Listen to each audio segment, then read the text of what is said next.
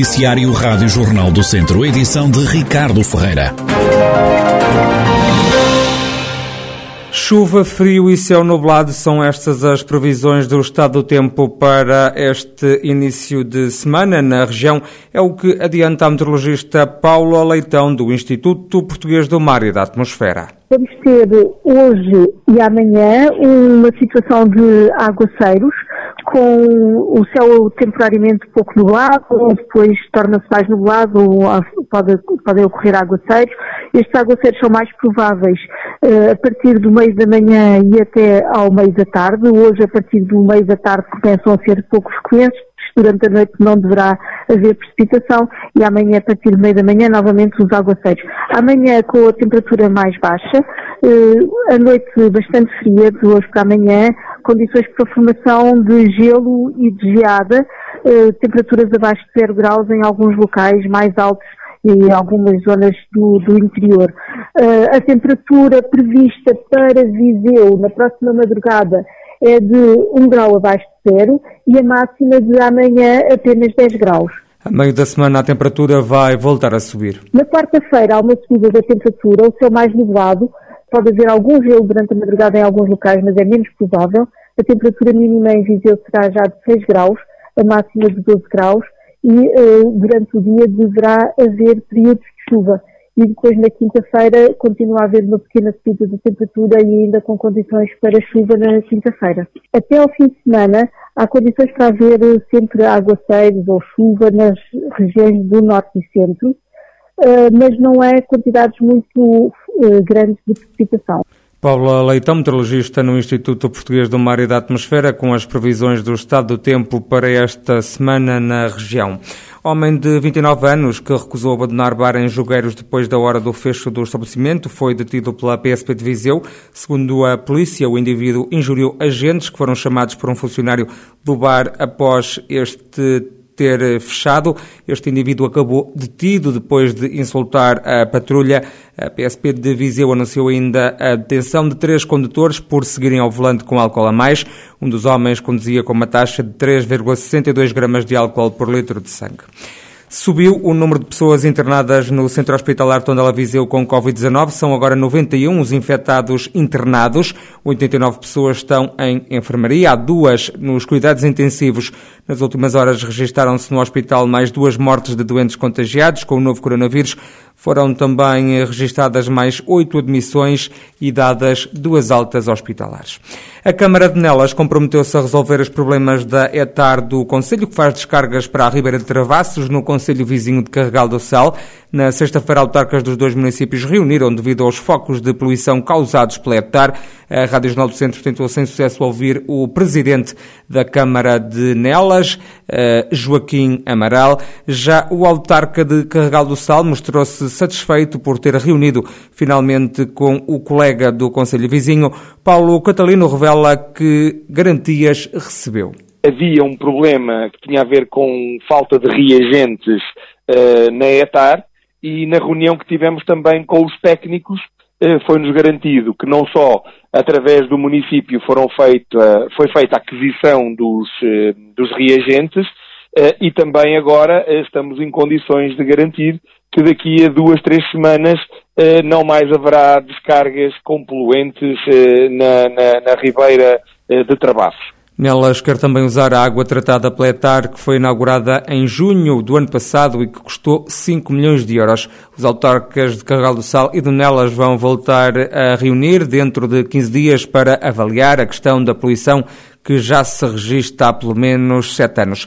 Entretanto, antes deste Nesta reunião, a Junta de Beijós fez saber que a população da localidade está pronta para avançar para os protestos se os focos de poluição não acabarem. O presidente da Junta, Carlos Batista, conta que já fez várias queixas às autoridades. Está confirmado, até porque a própria APA, a própria APA ou seja, a Agência Portuguesa do Ambiente, confirmou-nos isso mesmo. E na altura disseram-nos que a IATAR estava com problemas, de, digamos assim, de processamento do, do resíduos numa fase inicial, mas já passou mais de meio ano e continuamos com, com os mesmos com os mesmos problemas, ou ainda maior. Eu ainda ontem tive a oportunidade de, nas redes sociais, mencionar isso mesmo. Estamos a falar, em 2014 tínhamos este problema, em 2022 temos este problema, mas com uma diferença, com uma diferença de mais de 3 milhões de euros gastos do, do erário público e de, e de financiamento europeu, e, e, e temos o, e o problema persiste. Carlos Batista, presidente da Junta de Freguesia de Beijosa, em Carregal do Sal, ao lamentar que a poluição se mantenha na ribeira de Travassos. Recordo que a Câmara de Nelas já prometeu solucionar o problema. A Comissão de Utentes e Sobreviventes do IP3 critica os constantes cortes de trânsito na via, também os atrasos nas obras em curso na estrada que liga Viseu a Coimbra.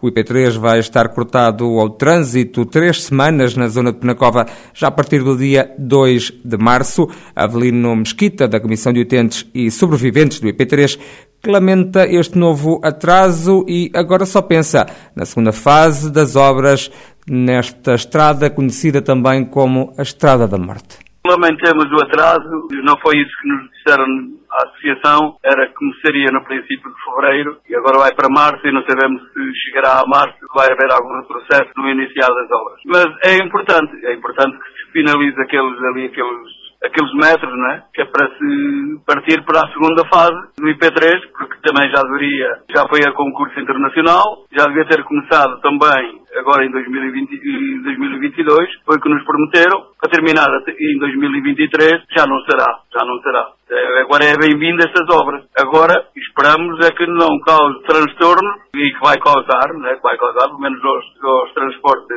de mercadorias ou transportes pesados, vai criar situações complicadas, né? Tem que fazer a Nacional 17 porque aqui em Peracova não há, não há estrada que suporte estes caminhões.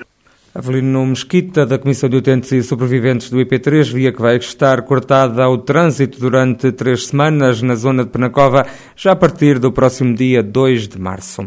Seca na região vitivinícola do Dão está a causar grande apreensão entre os produtores de vinhos e enólogos da região. O enólogo e produtor de vinhos da Quinta dos Três Maninhos, em Nelas, Pedro Borges, diz que ainda é cedo para antecipar o impacto que a seca vai ter nas vinhas. Neste momento é um pouco extemporâneo uh, conseguir avaliar qual é que será o impacto efetivamente na produção de vinho em 2022. No entanto, o que estes indicadores nos mostram é que com este clima de seca, com, este, com estas temperaturas anormais que nós estamos a sentir para esta época do ano, neste momento, portanto, a maior parte de nós já fizemos uh, a operação de poda, e começaríamos a operação da IEMPA. Só que neste momento, como as videiras estão de tal maneira secas, que ao torcer-se a vara para se poder ampar, elas vão partir. Portanto, nós estamos realmente sequiosos de água, tal como as próprias plantas, não é? E, efetivamente, estas temperaturas anormais podem começar a aflorar o ciclo vegetativo, o que será aí realmente trágico, porque provavelmente conduzirá a, um abrolhamento uh, extemporâneo e poderá haver uma geada tardia e aí sim, aí será devastador para a produção de vinho em 2022. Mas isto estamos a equacionar cenários uh, dos quais não temos nenhuma certeza, não é?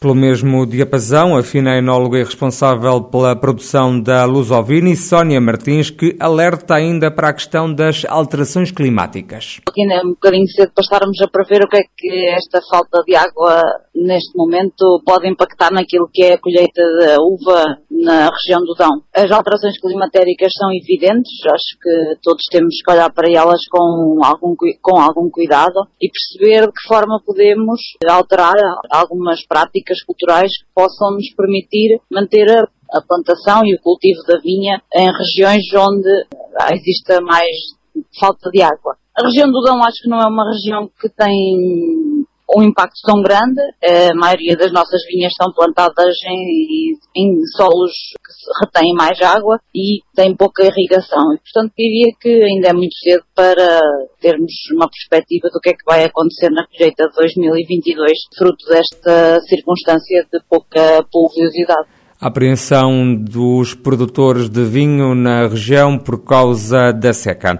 A Serra de Santa Helena, em Tarouca, tem agora um novo polo de atração turística. É constituído por 13 bangalôs, tem vários equipamentos de apoio a turistas. O presidente da Câmara de Tarouca, Valdemar Pereira, explica que investimento é este. Aquele nosso complexo contempla 13 bangalôs, onde também está incluído um bar precisamente para dar resposta a quem visita Santa Helena. E não quisemos fugir ao enquadramento daquela paisagem belíssima que é o Monte de Santa Helena.